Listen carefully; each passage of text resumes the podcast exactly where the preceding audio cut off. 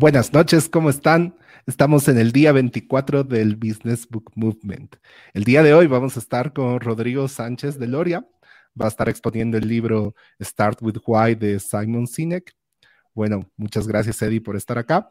Rodrigo, tienes todo el micrófono abierto para continuar con tu exposición.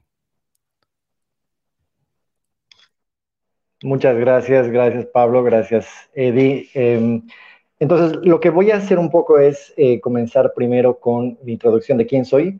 voy a tratar de poner un poco en contexto de por qué creo que es importante el libro, eh, terminar de desarrollarlo y tal vez con unas conclusiones y nos vamos a las preguntas, ¿sí? Em, yo igual eh, fui un, un emprendedor, em, he, vivido en La Paz por mucho tiempo y tenía la idea de em, crear algún negocio.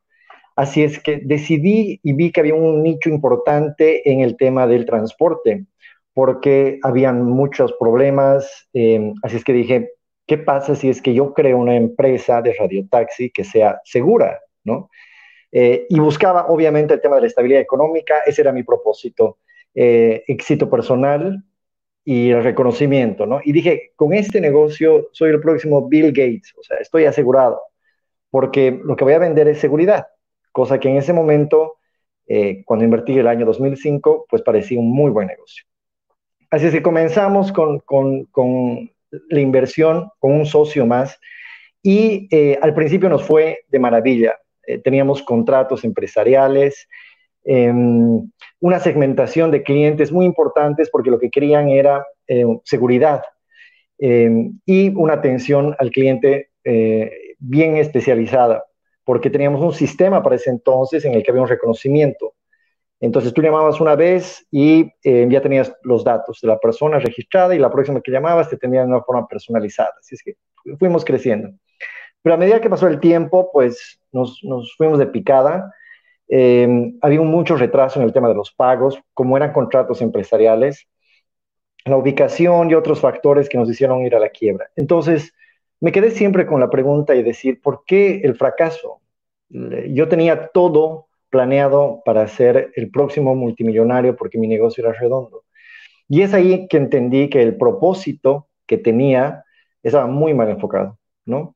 Y después de mucho tiempo, de mucha lectura, de mucho análisis, y es por eso que felicito este tipo de actividades que tienen porque le ayuda a crecer, es que encontré un nuevo propósito, que es el de ayudar a organizaciones a descubrir su identidad para que tengan claro eh, quiénes son, a dónde van, em, y, esa es mi pasión ahora, ayudarles a identificar quiénes son. Así es que este libro eh, de Simon Sinek fue un pilar fundamental para mí. Em, y para poner un poco en contexto ya de este libro, ya que conocen un poco de mí, em, es, vamos a poner más en, lo importante que es este libro ahora, ¿no? Eh, porque está claro que el mundo ya ha cambiado. Eh, los consumidores han dejado de ser lo que eran, pero las empresas no han cambiado lo suficiente, ¿no? Eh, muchos tienen empresas que tienen empleados poco comprometidos, no alcanzan sus metas, desmotivados, y se ha visto que ahora con el tema de la, de la pandemia, pues ha, ha habido una crisis que ha sacudido el mundo entero. Em, muchas em, empresas han tenido que quebrar y tal vez son muy pocas las que todavía logran sobrevivir, ¿no? Y el, y el, y el problema pasa, yo creo que por cuatro puntos o cuatro problemas muy importantes. Uno es em, el exceso que hay sobre la oferta y la demanda. Eh, el exceso de productos y de servicios que tenemos eh, eh, para dar un ejemplo, uno cuando va al supermercado hay aproximadamente unos, unas 20 mil marcas y todas se pelean por entrar en los 30 productos que eh, caben en tu carrito, ¿no? Em, uno de estos casos, por ejemplo, que ya habla el, el, libro, es de Colgate. Em, para el año de 1970 tenían dos productos, la pasta de dientes y el jabón, ¿no? Y ahora, que es el 2020, tienen alrededor de 27 productos solo de cuidado vocal, ¿no? Y es que las marcas se han tenido que ir cada vez reinventando o em, ahora un poco hablando con el tema de la pandemia que conocemos de las curvas, tenían una demanda interesante estos productos, sacaban Colgate Total, hasta que la competencia eh, sacaba un producto parecido, entonces se venían eh, de picada. Y sacaban otro nuevo producto, que era 360. Y la gente, uh, algo nuevo, y iban. Hasta que la competencia sacaba algo parecido y de nuevo. Y así han ido sacando a la fecha que tenemos casi 27 productos solo de cuidado vocal. Uno de los segundos eh, grandes problemas que tenemos es el exceso de conflicto de información que existe, ¿no? Unas páginas en el Internet nos pueden decir eh, por qué no es bueno consumir pan cuando uno entra y googlea y busca. Y inmediatamente luego le puede salir otro informe que digan las 10 razones para consumir pan. Es decir, hay mucha contradicción, hay mucha información que es frustrante saber cuál es la indicada y cuál, y cuál no. Em, un tercer problema que, identifico y que el libro eh, em, aterriza en esto es el problema de que hay una transparencia radical ahora con el tema de las redes sociales. Les voy a contar esta historia de una amiga que em, perdió, al parecer, o la empresa de HL extravió su paquete. Ella posteó en Facebook y dijo que esta empresa, que es responsable y demás. Y al momento apareció el paquete. Y este es el post que ella dice, dice, apareció luego de mi denuncia gracias a Facebook. A eso me refiero con una eh, transparencia radical que existe ahora de las marcas. Y lo interesante es, chicos, si leen el comentario de abajo, eh, uno dice, guau, que no llora, no mama. ¿Y a qué se refieren? Que ahora tenemos el tema de las redes sociales, em, el poder de quejarnos, ¿no? Em, otro que dice, ah, hay que reventarlos por las redes, eh, son impuntuales. Es que ya lo utilizan estas redes porque hay una transparencia única, así es que tu marca está expuesta a una transparencia radical.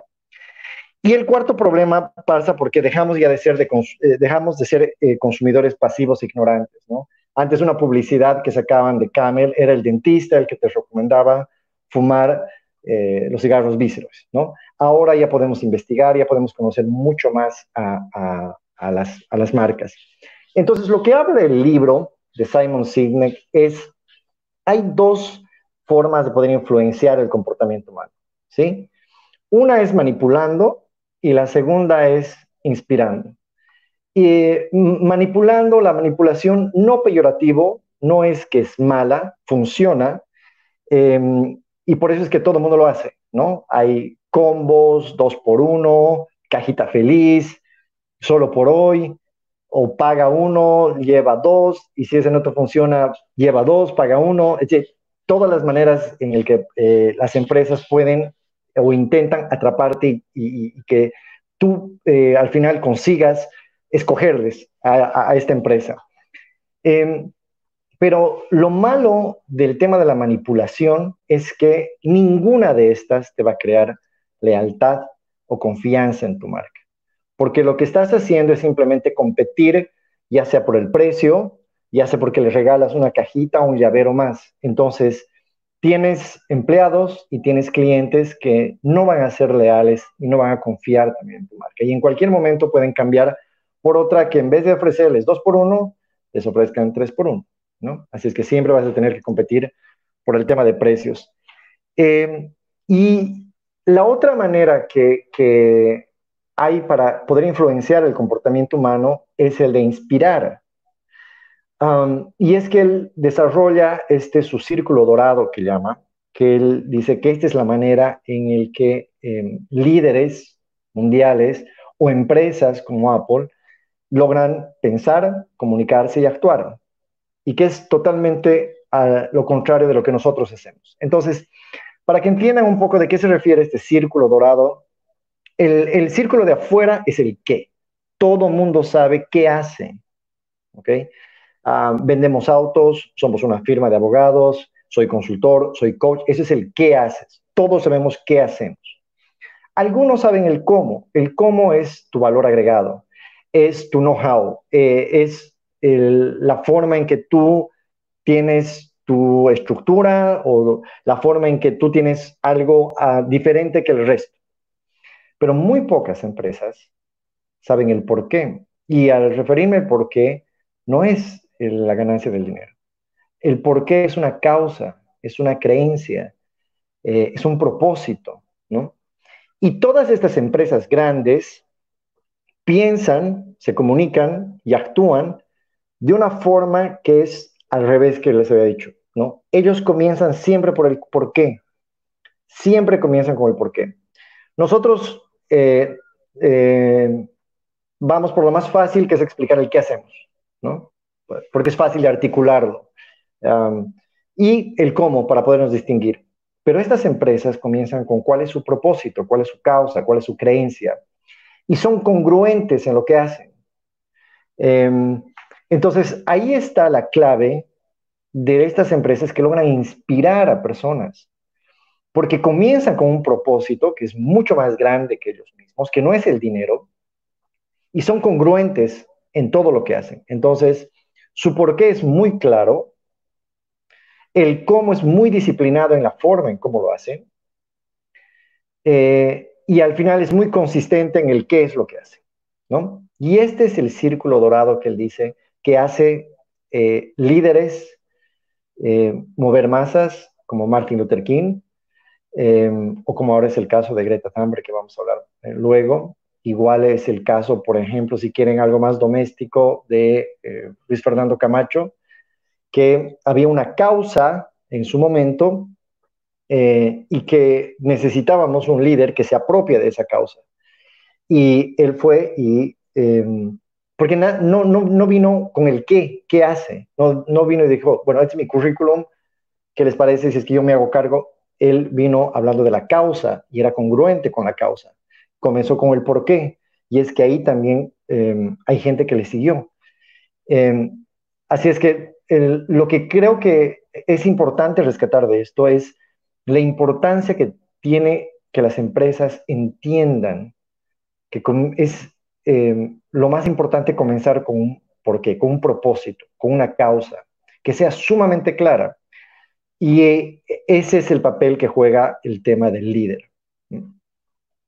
Eh, el líder es el que tiene la visión eh, que muchos no pueden ver, ¿no? Porque em, somos animales sociables, eh, somos animales que nos gusta estar relacionados, que nos gusta formar parte de una comunidad. por ejemplo, en las, los aborígenes australianos o los campesinos Amish o los cadetes de West Point, eh, lo peor que le puede pasar a uno de estos es sacarlo de su tribu, sacarlo de, lugar, ¿no? Es, banearlo. Eh, porque nos gusta saber que formamos parte de algo. Eh, y es el líder el que tiene que construir el, el, propósito de qué es ese algo en el que va a basarse la empresa, para que tú sepas si es que te alineas, si es que estás de acuerdo con ese tu propósito o con el propósito que él tiene o el propósito de la empresa, y te sientes con más confianza porque una cultura no es otra cosa que eh, un grupo de personas que tienen los mismos valores y las mismas creencias. ¿Qué es un país? Es un grupo de personas que tienen los mismos valores y las mismas creencias. ¿Qué debería ser una organización? Un grupo de personas que tengan los mismos valores y las mismas creencias, que compartan las creencias, que compartan el propósito y a través de él sus diferentes valores o principios y que los vivan y que no solo sea pegado en la pared, ¿no? Em, entonces, da un ejemplo y si, yo les diría a ustedes, a ver, muchachos, estamos aquí en Nueva York, en la Quinta Avenida, y por favor, logra identificar quiénes están con camisa celeste. Es fácil, es fácil identificar, ¿no? Oh, él, él, él, él, él. Em, porque nosotros tenemos habilidades de identificar símbolos. Eh, y así es que en el caso de estos, que les diga camisas celestes, pues es fácil identificarlos. Si yo les digo a ustedes, vayan y traten de eh, ver con qué personas se sentirían bien, ¿qué es lo que harían? Pues tienen que ir y empezar a hablar, ¿no? ¿Cómo estás? ¿De dónde eres? Em, ¿qué, ¿qué, valores tienes? Imagínense que en el momento que ustedes van y se encuentran con una persona y les dicen de las cosas que, entre todas las cosas que les gusta, que les gusta leer, ah, bien, a mí también me gusta leer. Entonces, ya hay cierta afinidad. cualquiera de estos desconocidos, pero ya hay algo que comparten, la lectura. Ah, sí, mi libro es Organizaciones Exponenciales. Oh, no puede ser. O mi libro es eh, La Estrategia de los Océanos Azules.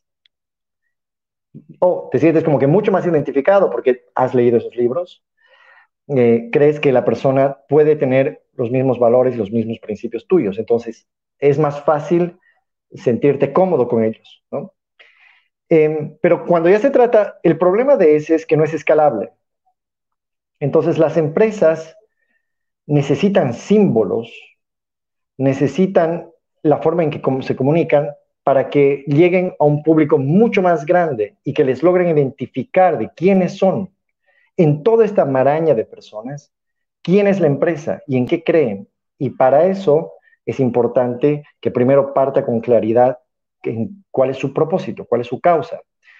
Eh, por ejemplo, volviendo a un tema más criollo, más nuestro, ¿no? Eh, si, yo les pregunto a ustedes, eh, Pablo, si ven si están en un restaurante y una persona pide un café con una marraqueta y un queso, ¿de dónde van a creer que es? La paz. no sé si Eddie tienes algo más que argumentar. obvio, obvio. Sí, marraqueta queso, sí. Obvio. ¿No, ¿No ve? O sea, en el momento que tú vas a un restaurante y escuchas a alguien y dices, y por favor, case todavía una marraquetita con su café y queso paseño. Entonces, si estás en un lugar en el que te sientes eh, eh, inseguro por, porque hay un montón de gente, pero alguien pide eso, ok, es un, un signo que te dice, puedo confiar en esta persona porque tal vez es paseño. Si alguien pide cuñapés, Santa Cruceño. Es muy posible que sea cruceño, ¿no? Ah, ok. Bueno, entonces ya es un símbolo que también te identifica en qué cree esta persona. Y si es uno que se toma un api con sus buñuelitos, es muy posible de que sea orureño, ¿no? Claro, ahora, si alguien se pide esto, definitivamente que debe ser un cochala. E, e, eso no hay por dónde perderse, ¿no? Los cochalas son de muy buen diente. Yo los quiero tanto, los cochales. Entonces, estas cosas son, nos sirven para eh, identificar quiénes somos. Es parte de nuestra cultura, ¿no? Y las empresas, las organizaciones, tienen que hacer exactamente lo mismo y decir quiénes somos y en qué creemos y cuáles son los rituales que tenemos, ¿no? Eh, lo que hace Harley Davidson, por ejemplo, ¿no? Eh, esta, su propaganda me encanta tanto de Harley porque dice, Harley es el espíritu que tú llevas desde que naces, ¿no? Y, definitivamente, las personas de Harley se tatúan el logo porque no habla de la marca, habla de ellos, de que ellos, en qué es lo que ellos creen, cuáles son sus valores, ¿no? Em, y ese es el fin que deberíamos tener o que deberían tener todas las empresas, que las personas se identifiquen en qué creen, cuáles son los valores, cuáles son los principios que tienen. Y todo lo que esto habla el libro eh, o por lo menos lo que dice Simon Sinek, es que está enraizado en no la psicología, sino la biología. Forma parte de nuestro cerebro, ¿no?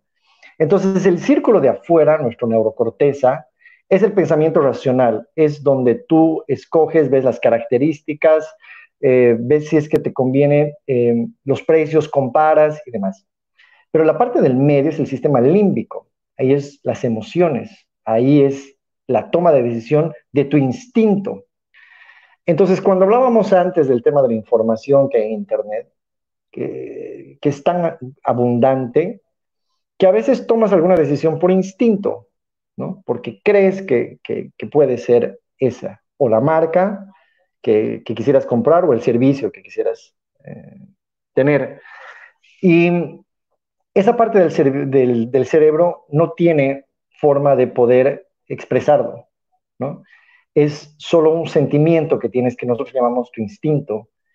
Y ese es a lo que se refiere el, círculo dorado. El por qué es lo más importante, es el sentimiento de, la marca, ¿no? Es, son sus valores que tienen. Entonces, para que al final logren entenderme o entender el libro, es nosotros somos como una ficha de un rompecabezas mucho más grande, ¿ya? Tú tienes que saber bien cómo es tu figura. ¿Es un triángulo? ¿Es un redondo? ¿Es un rectángulo? Porque si tú no sabes quién eres, ¿cómo esperas que el resto sepa para saber si es que conecta o no contigo? Porque en el momento que tú logres identificar quién eres y cuál es tu forma, y seas congruente y no vayas cambiando tu forma por las circunstancias, sino eres una forma única y especial, las personas que logren identificarte pueden conectar contigo. Y esa es la única manera en que puedes conseguir lealtad. Y esa es la única manera en que puedes inspirar a personas a que se unan. Porque eres sumamente claro en lo que crees y eres congruente con las cosas que haces, ¿no? Entonces, em, vamos a dar dos ejemplos. Em, no voy a hablar de Steve Jobs porque todo el mundo ya lo conoce, habla el libro igual de Steve Jobs, pero me gustaría hablar de Bill Bowerman ya para aterrizar en qué, a qué se refiere con el tema del de el círculo dorado, ¿no? El por qué que habla Start with Why, comenzar por qué. Bueno, Bill Bowerman, em, muchos ya lo, conocen, eh, es un entrenador eh, de atletas. Ha sacado 31 atletas olímpicos, 12 récords mundiales que tuvo, y 22 campeones de la NSA, que es la Asociación Nacional de Atletas Colegiados. O sea, es una eminencia en Estados Unidos. Pero después de él em, tener las prácticas, eh, habilitó un estudio en su casa para tratar de mejorar el tema de las zapatillas de, sus em, atletas. Y él estaba, él creía que si podía mejorar el tema de las zapatillas, podría eh, tener eh, mejoras importantes los atletas. Así es que se dedicaba a hacer investigación, se dedicaba a mejorarlas. Y uno de sus eh, estudiantes era Phil Knight.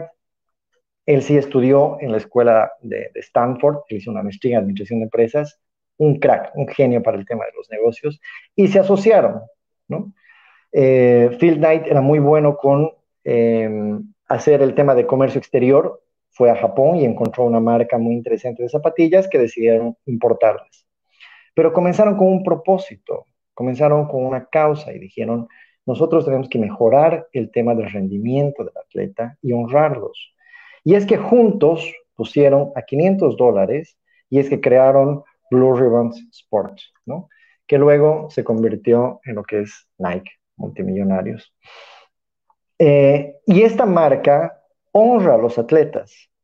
Esta marca no te habla de sus características, no te habla del qué, te habla siempre del por qué, qué es lo que creen. Un gran ejemplo es eh, Colin Kaepernick, que en el 2016 se hincaba cada vez que tenían que entonar el himno nacional en Estados Unidos, antes del partido de fútbol americano. Él dijo, eh, no me voy a poner de pie para mostrar orgullo por una bandera para un país que oprime a los negros, porque ya había mucho tema de abuso y discriminación, y él fue el primero que empezó a arrodillarse. Como pueden ver aquí, claro, él utiliza, él utilizaba eh, Nike, y él lo hacía porque creía y tenía una causa bien clara, y es que Nike compartía y, y honra a estos atletas y es que sacó su publicidad de eh, cree en algo, aunque esto signifique sacrificarlo todo. Esta publicidad creó un revuelo, muchos quemaron sus zapatillas, estaban en contra, estaban en favor, pero eh, Nike se mantuvo, se mantuvo, firme en lo que creían, ¿no? que es honrar a los atletas, honrar en lo que ellos creen. Em, eso en cuanto a empresas. En cuanto a líderes, que es exactamente lo mismo, los líderes tienen que comenzar con una causa, con una creencia, ¿no? Y tienen que ser congruentes, porque nosotros somos muy buenos para identificar si es que están mintiendo. O sea, ahí sí somos muy cracks, todos, ¿no? Y cuando un líder es congruente, es donde te atrae, donde da confianza. Y me encanta el caso de Greta, Greta Thunberg, una activista medioambiental. Mm, fue diagnosticada con síndrome de Asperger eh, pero que ella lo considera que es su superpoder, ¿no? Porque se caga en, cómo tiene que aparentar en las cosas que tiene que decir, no está en función a que le juzguen o, no le juzguen. Em, y ella em, fue y el 20 de agosto comenzó a hacer una huelga porque no estaba de acuerdo con el tema del medio ambiente y del impacto ambiental que estaban generando y dijo, pues yo me voy a poner en huelga, voy a dejar de ir al colegio y me voy a ir y me voy a sentar al frente del Parlamento sueco y voy a poner mi cartel para que vean que estoy en huelga. Em, lo hizo por mucho tiempo y se fueron sumando más personas, ¿no? Pero lo interesante es que igual acompañó en ese momento eh, Benjamin Wagner. Em, pero ¿y por qué solo se habla de Greta Thunberg ahora? ¿no? Porque Benjamin fue, le acompañó, estuvo por un tiempo y luego se fue a hacer otra cosa. No fue congruente en lo que él creía, en lo que hacía. Y entonces eh, Greta se volvió vegetariana, de lo que no era, dejó de utilizar transportes que generaban contaminación. Em, es una niña de 16 años que ha sido nombrada como el personaje del año para la revista New York Times. Y me encanta que dice aquí el poder de la juventud, pero más yo creo que es el poder de la convicción que ella tiene, ¿no? Ella es congruente. Ella comenzó con una causa, una causa sumamente clara, y todos podemos identificarla. Ella no presentó con el qué hace. O sea, no, no digo, a ver, eh, gente, este, esta soy yo, eh, he logrado hacer estas cosas, lo hago de esta manera, lo hago a través de huelgas, no. Ella comenzó con el por qué, ella comenzó con la causa que ella tiene, ¿no? Y el cómo lo hizo y el qué hizo siempre fue congruente. Entonces, es una líder que te genera confianza. Muchos la pueden odiar, la criticar, eso es lo de menos, pero ha movido millones de estudiantes que creen lo mismo que ella. Ella se volvió un símbolo de lo que es la lucha eh, por el cambio climático, ¿no? Y todo esto, ya entrando a, lo que termina el libro, digamos, porque es sumamente importante, ¿ya? Y es esta curva de difusión de la innovación. ¿Por qué es importante comenzar con un propósito? ¿Por qué es importante ser congruente? ¿Qué gano? ¿No? Esta curva de difusión de la innovación es una curva en la que todos estamos en cualquier momento, en diferentes edades, hemos estado en alguna de estas etapas, ¿ya? En algún momento hemos sido los entusiastas, como también hemos sido los escépticos, ¿ya? Los escépticos son las personas que hasta ahorita no están de acuerdo con utilizar touch phones, ¿no? celulares táctiles. Ellos prefieren el ah, eh, porque son escépticos de todo lo que pasa. La importancia de, de comenzar con un propósito, con una causa, con una creencia, es que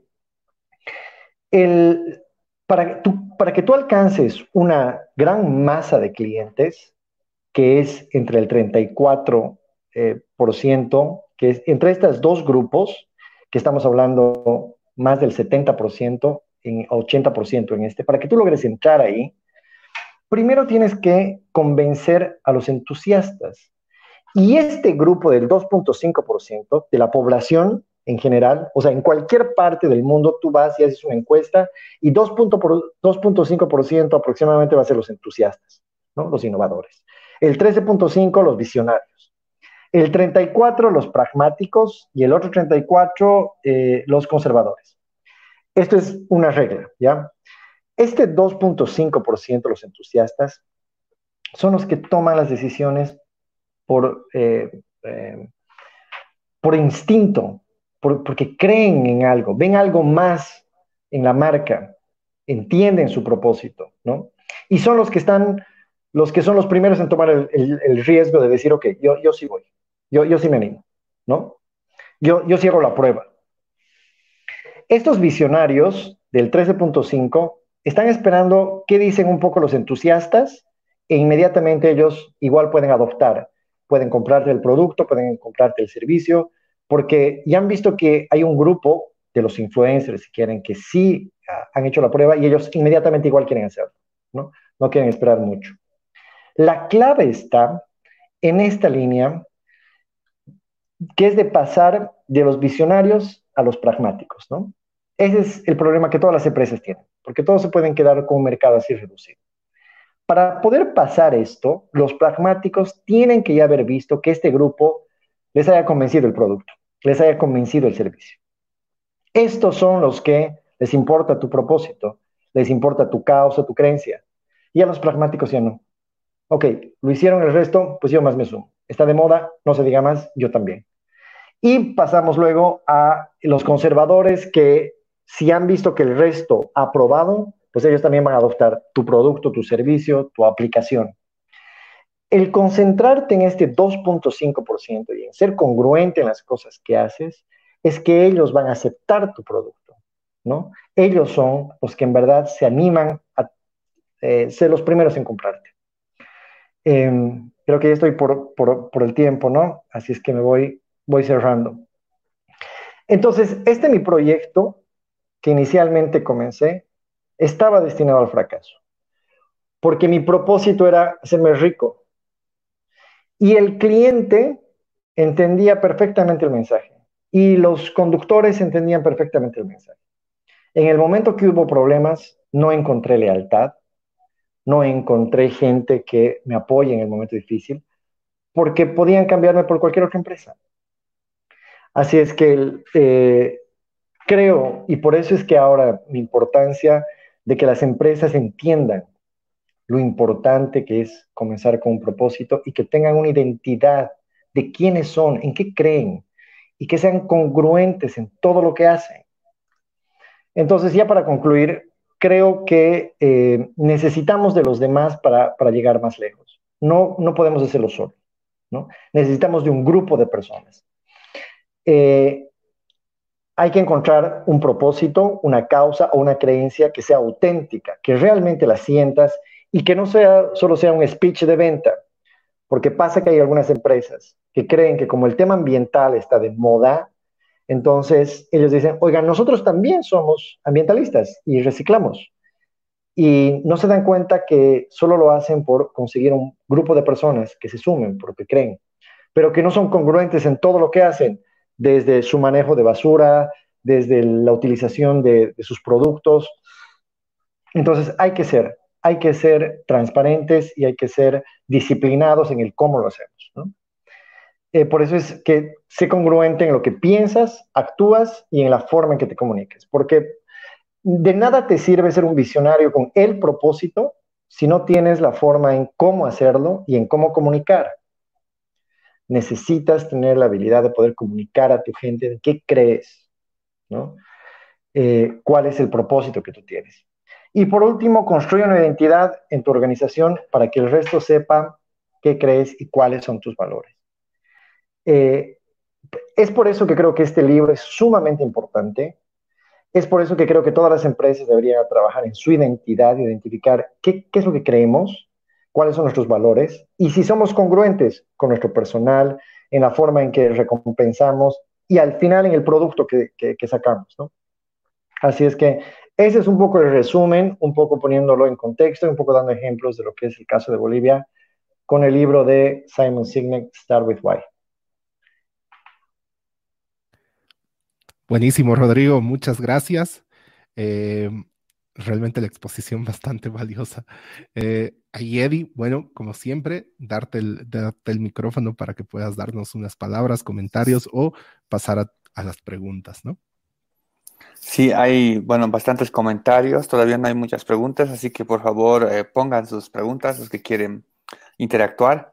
Eh, excelente el libro, la verdad me pareció muy, muy bueno. Yo no lo había leído, pero el, tema de tener el propósito, no solo este, sino hay varios que más o menos tienen esa, esa línea. Eh, una, una, consulta, ¿tú crees que si empiezas una empresa sin este esquema de un porqué, o sea, muchos se enfrentan por necesidad, o sea, tengo que comer, tengo que darle comida a mi familia, pues lo que venga y le meto, y de repente me gusta, ¿no? Por azares de la vida. Eh, yo después de eso puedo empezar a buscar el propósito, o sea, ¿se podría hacer eso? Claro, lo ideal siempre sería comenzar con él, ¿no? Pero em, al final yo creo que el propósito tiene que ser un reflejo de lo que tú creas, ¿no? Y que luego lo puedas ir eh, incorporando en la actividad que tú tienes.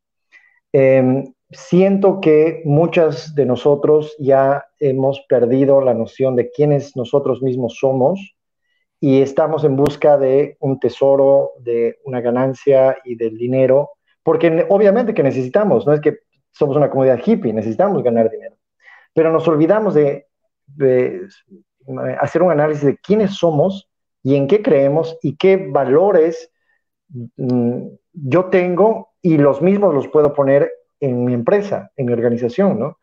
Y creo que hemos hablado en todas sus charlas, hartísimo, en todas, es un común denominador el tema del propósito, el, tema de, los valores.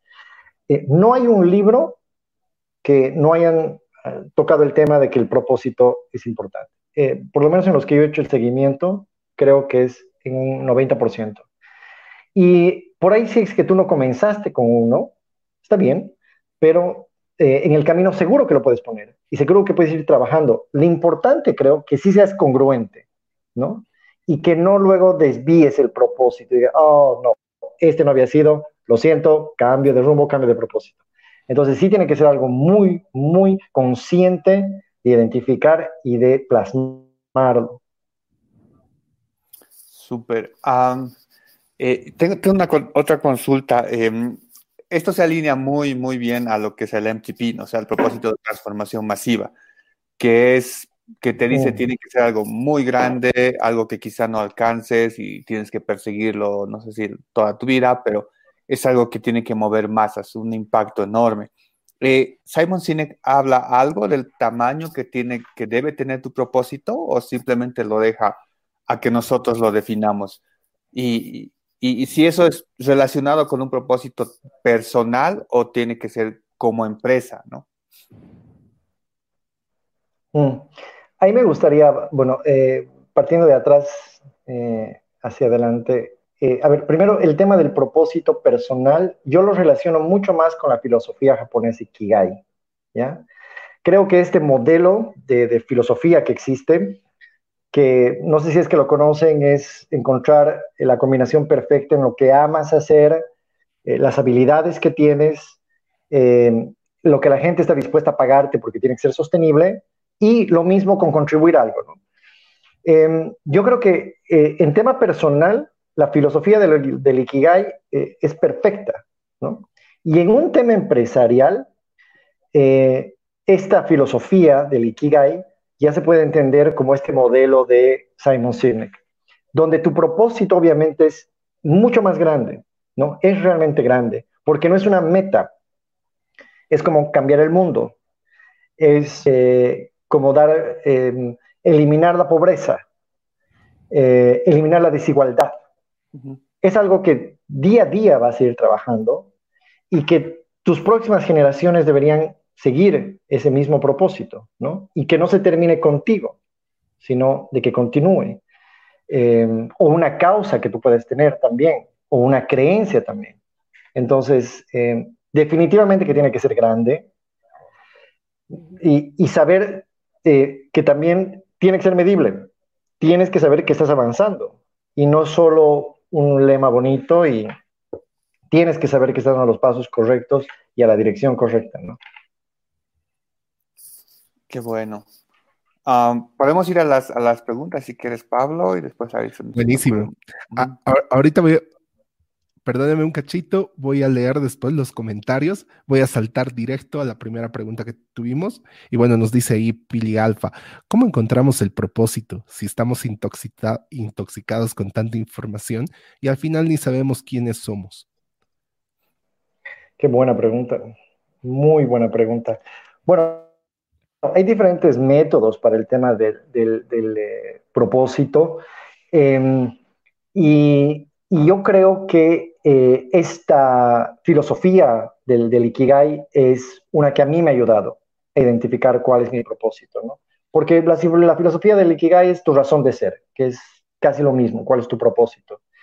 Eh, así es que les recomiendo a todos esta filosofía, léanla, investiguenla y traten de identificar qué aman hacer, traten de identificar eh, qué habilidades tienen, qué mercado o quiénes están dispuestos a pagarles por lo que, por lo que harían y al final en qué pueden contribuir al mundo. Así es que eh, es una filosofía que yo la vivo y la recomiendo a todos. Buenísimo. Voy a leer tres preguntas que quizás combinadas podrían dar una, bueno, están relacionadas para una respuesta. Y bueno, acá nos dice Martín Drost. Una pregunta, ¿existen algunos pasos o qué procesos recomiendas para encontrar tu propósito? Siento que es una tarea difícil. Si bien tenemos el, esquema del Ikigai, no sé, tal vez si tú podrías explicarnos eh, qué pasos tal vez tú has seguido como para encontrar tu, tu propósito. Y bueno, también acá creo que va muy relacionada a tu experiencia y eso es lo lindo de, de la charla de hoy también. ¿Qué pasa si un emprendimiento cambia de rubro? Que seguro por la coyuntura actual lo harán. ¿Su propósito también cambia? Y por último, tenemos, dame dos segundos. Acá, bueno, esa Galindo nos dice, Rodrigo, ¿qué le aconsejas a las personas que aún no están seguras de tener claro su propósito? Va relacionado, ¿no? Sí. Sí, sí. El propósito de tu vida debe ser único y no debería cambiar. Lo que tú podrías cambiar es el cómo lo haces y el qué haces, ¿no? Tu propósito se supone que es único y, tanto lo dice el libro de Simon Sinek como también esta misma filosofía, ¿no? Tú tienes solo una razón de ser. Em, y ah, recomiendo mucho el tema de la meditación. Eh, yo ya voy meditando hace mucho tiempo creo que es un momento en el que tú logras em, encontrarte a ti mismo y lograrte identificar quién eres, ¿no? Y logras identificar bien tus, creencias, tus principios, así es que les recomiendo para los que puedan meditar.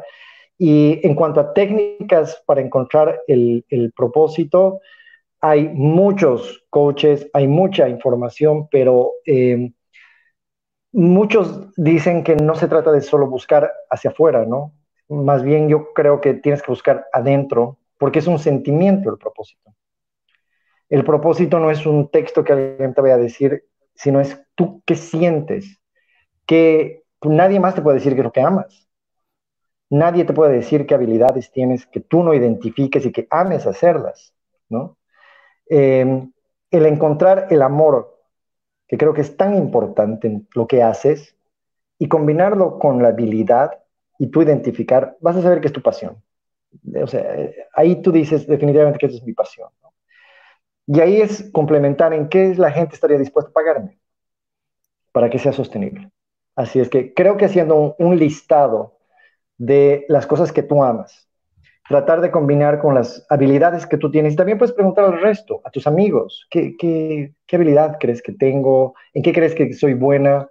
Y tratar de identificar un mercado que, que, te pague o eh, para que sea sostenible, porque no, no solo puede ser algo de, que no sea sostenible en el tiempo, ¿no? Ah, y además, ¿en qué puedo contribuir? Hay gente que le encanta los animales, ¿no? Y, sé que haciendo cualquier cosa que tenga que ser, aunque sea dentista, puede ayudar a los animales, porque no necesariamente tiene que ser casado, ¿no? Puedes contribuir con ir a ayudarles, que la comidita, que adoptarlos, que, porque es una contribución que tienes. Súper. Buenísimo. Ah, ahí, tengo yo una, una consulta. ¿Hay eh, Ikigai para empresas? Hay, hay. Justamente lo que me he especializado es en organizaciones Ikigai y es fascinante, así es que sí, les recomiendo. Ahí. Buenísimo. Acá tenemos una pregunta de Datiela Leitón, nos dice, ¿qué habría hecho diferente en tu emprendimiento desde la perspectiva del libro? Supongo que se refiere a, bueno, al, primer emprendimiento que tuviste. Sí, sí, nos, detallaste ciertos pasos, pero tal vez no sé si, quisieras hablar un poquito más a fondo del tema. Es que creo que lo que la mayoría hace es, y por la necesidad también que tenía, era enfocar el negocio y tener el propósito de ganar dinero y de hacerme millonario. Y todas mis fuerzas, toda mi energía estaba en eso, ¿no? No tuve un propósito, claro. Eh, la empresa la manejé de una forma en el que mientras más dinero podría obtener, mejor. Eh, y, y eso que busqué la manera en dar una buena atención al cliente y demás, Pero ahí me di cuenta lo importante que es el tema de la lealtad, ¿no? La lealtad es un sentimiento, no la puedes comprar, ¿no? Y creo que en este momento las empresas que tienen personas que se sienten parte de la empresa están dispuestas a dar sudor y lágrimas. Y en el caso mío no fue así, porque como yo estaba enfocado al tema económico, y no es que no esté de acuerdo, la plata es sumamente importante, pero era mi prioridad. Eh, los conductores, eh, mis clientes, me podían cambiar por cualquier otra empresa que les ofrezca un servicio más barato o que a mis conductores les paguen un poco más. Así es que no recluté a personas que crean en lo mismo. Perdón, como no tenía ahí un propósito claro y mi propósito era el dinero, recluté a personas que tenían exactamente el mismo propósito, el dinero. ¿no? Y fácilmente, eh, en el momento más difícil, pues todos escapan del, barco cuando ven que se está hundiendo y no así los, los que son leales. Entonces, para ser líder, ¿qué es lo único que, que, necesitas para ser líder? Tener seguidores, ¿no? ¿no? es más. Y un seguidor no es otra cosa que gente que voluntariamente se ofrece a seguirte. Em, así es que no fue un buen líder, no logré crear una comunidad, no logré crear una cultura en la que la gente se sienta parte de, y creo que eso fue eh, eh, como algo que llegado el momento de la crisis, pues fue tan fácil de tambalear y irnos de, de picada y perder todo. No sé si es que pude contestar. Sí, yo creo que no, buenísimo. Bueno, eh, esperando que haya más preguntas, vamos a ir leyendo algunos comentarios, ¿no? Camila Camacho nos dice, eres un crack. Carola Sánchez de Loria, excelente. Igual nos dice Daniela Leitón, excelente exposición, muy clara y llena de ejemplos y conceptos. Felicitaciones. Esa Galindo nos dice, realmente sabes de lo que hablas. Excelente presentación. Nadie mejor para hablar de este libro, súper interesante. Dejas abierta la puerta para iniciar un camino exitoso. Carla Deloria nos dice buen trabajo. Eh, a ver, vamos leyendo más abajo. Eh, bueno, Sol María Sánchez de Loria nos dice muy bien. Em, Pili Alfa nos dice realmente es indispensable encontrar el, propósito, ¿no? Eh, bueno, ahí, a ver, vamos bajando. Ya son las preguntas que hemos respondido. Acá nos dice Elsa Galindo, wow, eso del Ikigai da para otra presentación. La esperamos, por favor. Luego de ahí nos dice. Está comprometido. ya te está comprometido tal cual. Daniel Herrera nos dice: Me encantó la charla. Eh, y acá tengo. Y Raúl Flores nos dice: Excelente exposición. Y también acá nos dice Pili Alfa: Quiero saber eso del Ikigai. Si nos ayudas en alguna otra charla, ando perdido en la vida. No sé si tal vez tú tienes alguna referencia, tal vez algún libro, bibliografía, blogs o algo que tú recomendarías para aprender sobre el tema del Ikigai, ¿no? Oh, sí, seguro. Hay, hay varios libros eh, referente al, Ikigai, eh, varias TED Talks que hay. Em, pero al final creo que es un concepto bien fácil de entenderlo eh, em, la combinación de cuatro círculos nada más. Em, y hay un libro que, habla de los pilares del, del, Ikigai en el que tiene que ver mucho el tema del ego, que tiene que ver el, el tema de la humildad, porque lo que pasa es que a veces es el ego el que te confunde en cuáles son tus valores cuáles son tus principios o, qué estás buscando, porque el, ego no es otra cosa que em, tus creencias em, eh, que han sido condicionadas, tus creencias que han sido condicionadas por el tema del marketing, por el tema de em, tus papás, tus amigos, tus, y que te dicen qué es bueno, qué es lindo, cómo te deberías sentir al ponerte una Gucci, ¿no? Em, y entonces, como está tu ego con todas esas cosas, a veces es difícil darte cuenta en el muy en el fondo de ser consciente de qué en verdad crees. Y ahí es que puedes identificar, ah, qué amo, qué, qué habilidades tengo. Así es que creo que eso es bien importante. Buenísimo. Bueno, acá Elsa Galina nos hace una pregunta. ¿Tú crees que el propósito de vida va de la mano de lo que llamamos tu esencia, tu ser? Definitivamente. Claro, por eso es que es tu razón de ser, ¿no? En, Japón, en, el, Okinawa, eh, uno de provincias de Japón que tienen la mayor cantidad de gente longeva, eh, la gente más feliz. Eh, cuando hacen el estudio ven que ahí una de las razones por lo que la gente está feliz allí es porque han encontrado su razón de ser, ¿no? Es el por qué te despiertas cada mañana, eh, esa emoción que tienes de, hacer las cosas todos los días y no un modelo eh, más europeo, más americano o, más el que vivimos de, oh, es lunes, qué desastre, digamos, ¿no? y estamos esperando a que llegue el fin de semana porque ahí recién vas a ser feliz. O sea, ya, ya lo tenemos mal, ¿no? Ah, se supone que todos los días deberías despertar para hacer algo que te apasione. Y eso igual hablan en todos los libros, ¿no? Es, es un común denominador. Que, eh, ah, justamente ayer estaban hablando de un libro que es de inteligencia artificial, ¿no? Sí. Sí. Y, y el crack hablaba que lo importante es el amor. O sea, el que ha creado el tema de la inteligencia artificial dice, lo importante es el amor. La inteligencia artificial va a reemplazar todo lo que es mecánico, todo lo que es, pero nunca esa parte. Y entonces fortalece mucho más esta filosofía de decir, pucha, estos japoneses, pase la inteligencia artificial, que la tecnología que haya, van a seguir siendo felices porque han encontrado su razón de ser, ¿no? Así es que recomendable para todos. Buenísimo. Vamos con las siguientes preguntas. Carlos Saiza Jaramillo nos dice, en el ámbito empresarial, ¿qué opinan de los arquetipos como el eh, branding debe ser? ¿O branding?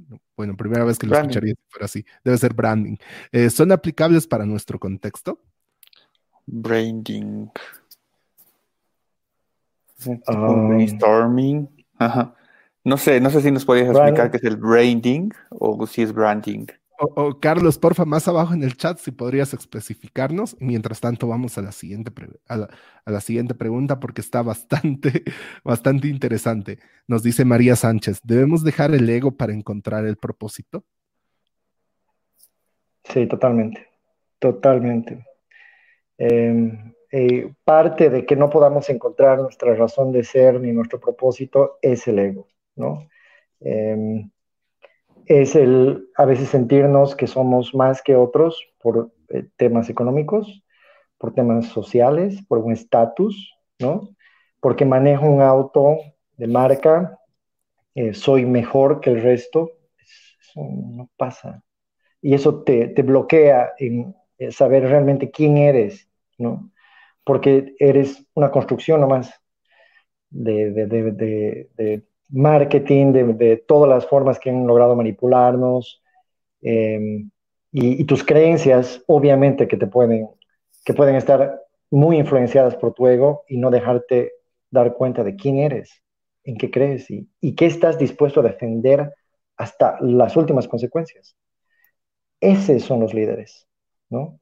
No están por ego, están porque realmente lo sienten, que es totalmente diferente aparentar ser algo piensan, actúan y se comunican de una forma congruente en todo lo que hacen. Eh, y eso creo que, a, eso tenemos que llegar. Buenísimo. Acá hay dos preguntas increíbles. Nos dice Lucy Castro, ¿el ego es importante para crecer empresarialmente? No, definitivamente que no. Definitivamente que no. El, ego no nos, no nos lleva a, eh, es un mecanismo más de defensa que otra cosa. No, no, no, no te va a llevar a nada bueno. El, el, ser auténtico, eso sí es que te va a llevar a un éxito empresarial. El que la gente te logre identificar quién eres, cuál es tu forma eh, de, de, la ficha del rompecabezas grande, ¿no? Y decir, ok, esta persona es así.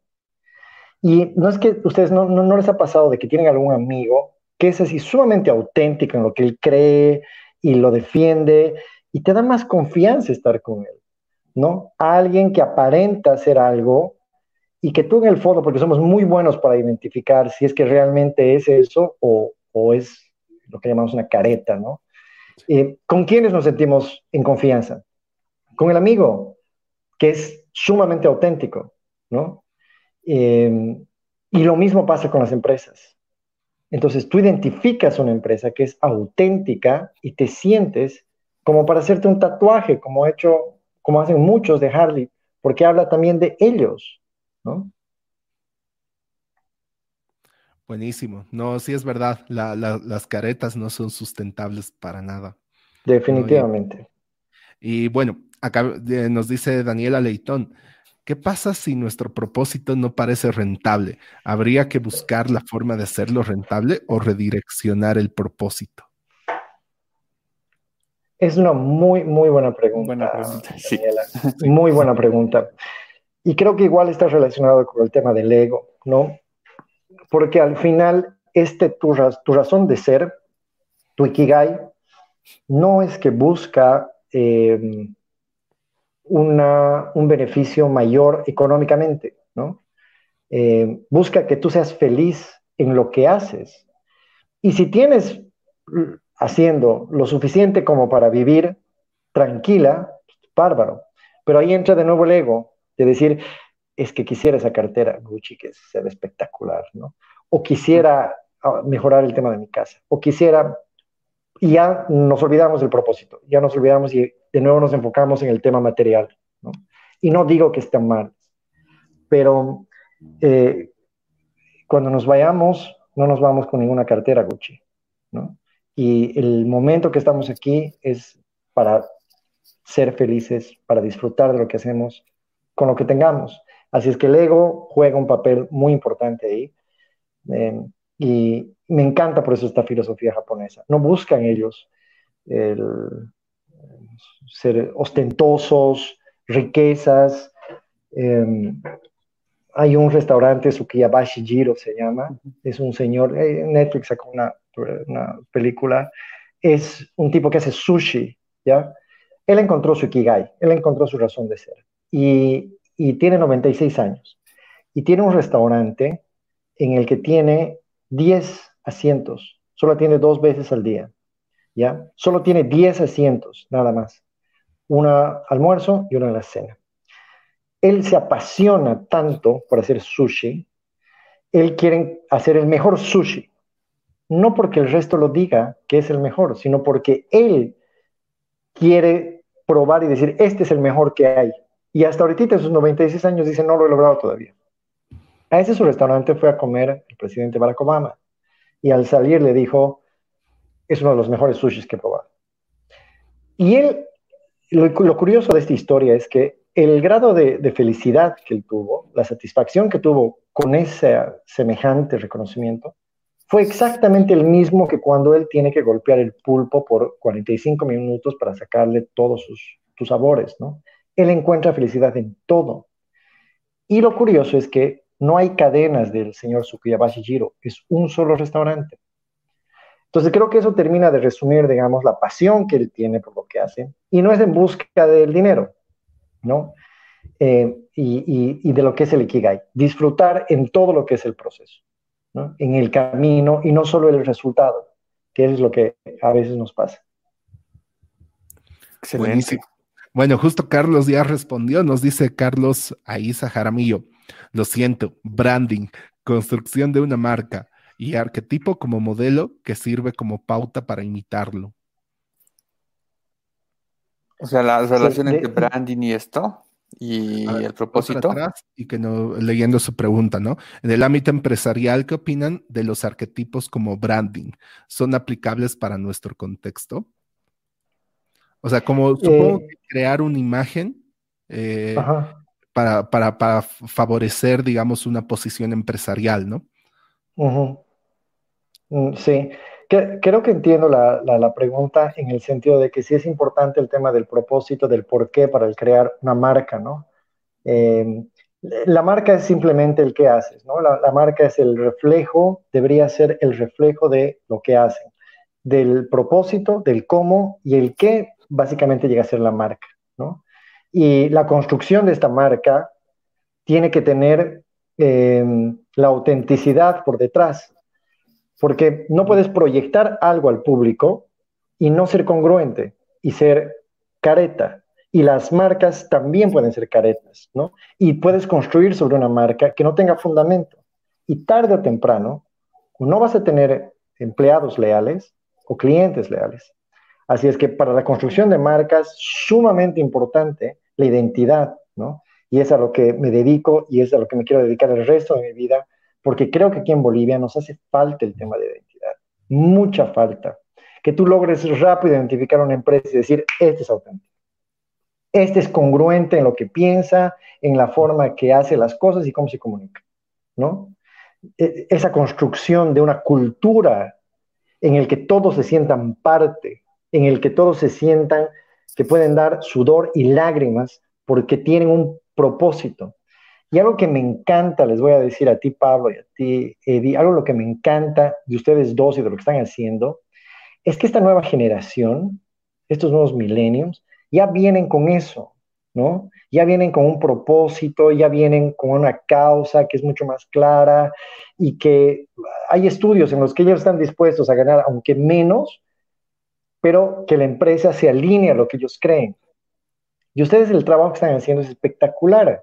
Ustedes son congruentes en lo que hacen. Ustedes no solo leen libros, no es que son muy capos y el libro es para ustedes, sino el hecho de querer compartir y de crear este espacio para que la gente también aprenda, se interese. Entonces, son congruentes en las cosas que hacen. No sé qué propósito tendrán, pero eh, esto se, suma a las otras muchas cosas que deben hacer, em, que tienen que ver con el conocimiento, el compartir em, ideas y definitivamente que es muy valorable y mis respetos, como había dicho al inicio, eh, con ustedes dos. Uh, gracias. Buenísimo. Bueno, acá tenemos pregunta interna. No sé si quieres hacerla, Eddie, porque está en el chat.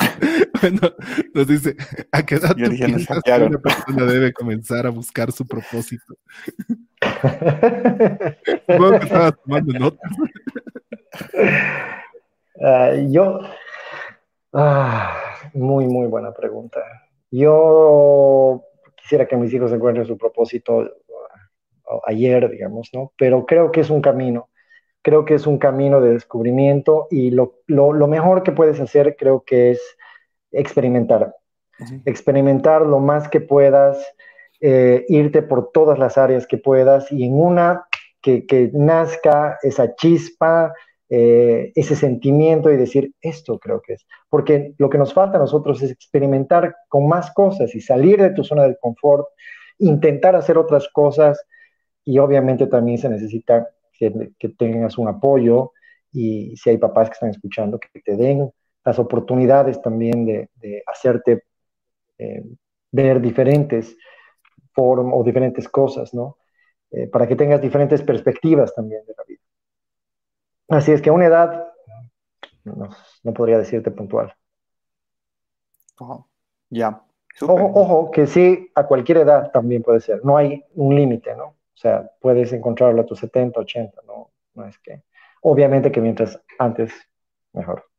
O como decían, redireccionar el propósito, ¿no? Mm.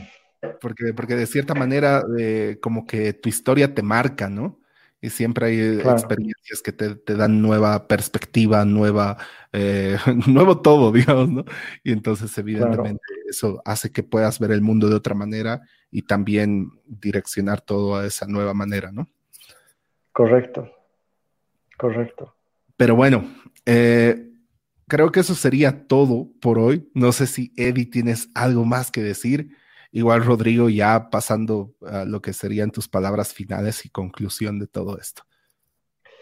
Sí, a ver, bueno, yo Rodrigo eh, para despedirse. Ah, eh, bueno, excelente, gracias Rodrigo por todo, por todo ese conocimiento. Sí, realmente hoy aprendí bastante.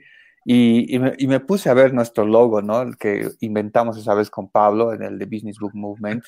Y le pusimos, ¿no? Let's bring out your mindset, ¿no? Es, es, básicamente lo que estamos buscando, ¿no? Buscamos eh, diseminar todo lo que nosotros pensamos, porque cada persona piensa distinto y cada persona lee un libro y entiende muy distinto. O sea, no es, eh, no necesariamente captas exactamente eso. Entonces, eso es lo que nosotros nos, propusimos al empezar todo esto, que necesitamos sacar lo que, lo que la gente, la experiencia que tiene, el libro que le ha inspirado y compartirlo, ¿no? Entonces, hasta mm. ahora eh, creo que lo hemos hecho muy bien, ¿no? Y ya vamos por el 24. Mañana finalizamos todo esto, entonces me parece eh, realmente excelente y ha sido maratónico. Y gracias. Eh, sí, yo he aprendido bastante con, con, el tema del propósito, seguro que lo voy a aplicar. Voy a ver cómo manejar, o sea, cómo volver a hacer un rewind de, los emprendimientos que yo estoy haciendo. Esto sé que se alinea mucho con el MTP, el, propósito de transformación masiva de, los exos, ¿no? O sea, de hacer que tu empresa crezca. Y ahí tienes razón, ¿no? Cuando, eh, si tú le dices a una persona, eh, voy a hacer una tiendita para vender salchipapas, ¿no? Entonces, eh, ya puede que te siga y puede que no, ¿no? Pero que le digas voy a cambiar la alimentación del mundo, voy a, eh, que voy a acabar con la pobreza, esto es injusto y hay que luchar por ello. Entonces, las personas se inspiran más y te siguen, ¿no? Porque dicen, wow, este, este tipo está pensando alto, es, me gusta lo que está pensando, me gusta lo que persigue y las cosas que, que, que da y, y, lo que obtiene, entonces, pues me uno a este, este barco, ¿no? Entonces, creo que esa es la diferencia de empresas como, no, no diría hipócritas, pero empresas que no han llegado a, inspirar a, personas para tener esa tribu, ¿no? Que, le, ayude a sacar la empresa. Entonces, eh, hoy aprendí eso, realmente un mensaje muy bueno. Así que, bueno, gracias por, compartirlo y, te doy la palabra. Muchas gracias.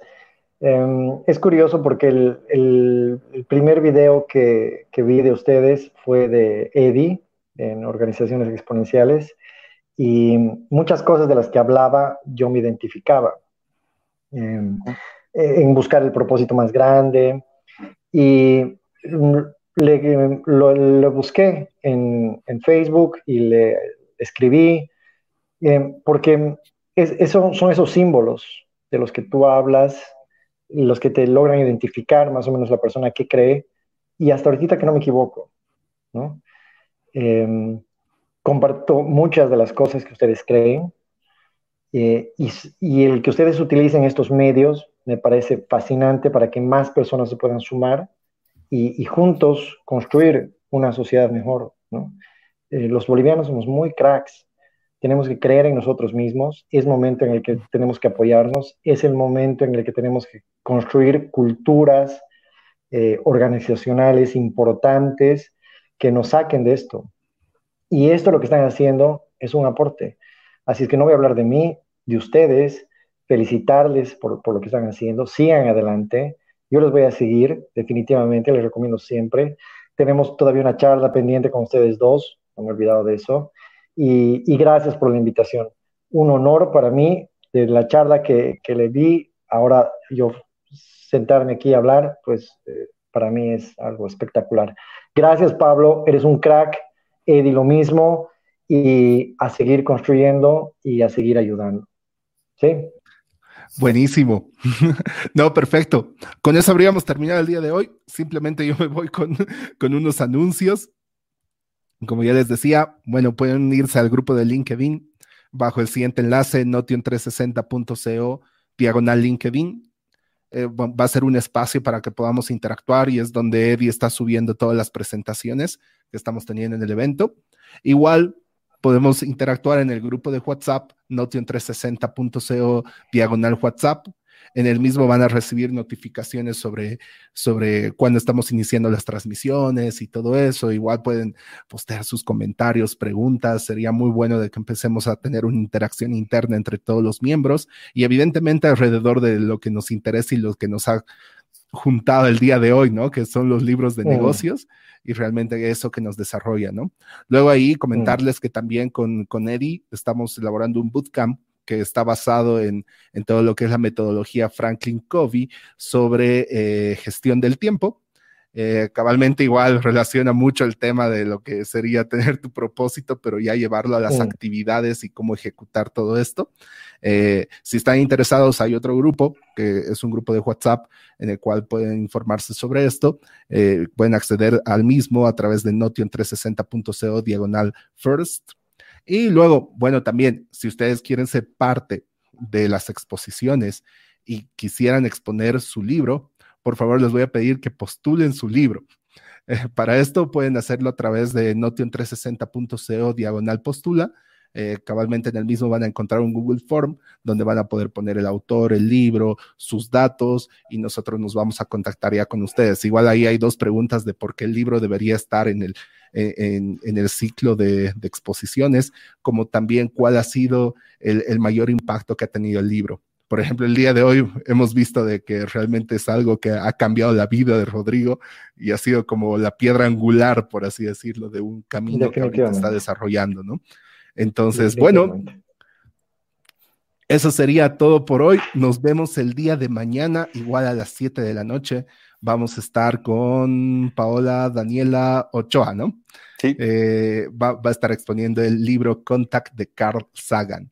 Entonces, nos vemos mañana y eso sería todo por hoy. Que les vaya muy bien. Gracias, Eddie, por todos los comentarios, el soporte. Y Rodrigo, muchas, muchísimas gracias por la exposición del día de hoy. A ustedes. Espero que les vaya muy bien. Y a todos igual. Gracias por su tiempo. Chao. Chao, chao.